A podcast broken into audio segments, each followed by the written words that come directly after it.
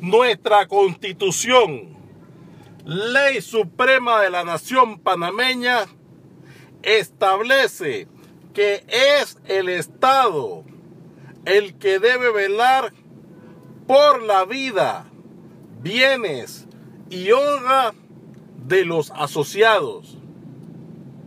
Señores, eso es letra muerta. No se está cumpliendo. Ese mandato constitucional no es obedecido por los gobernantes de esta sufrida nación.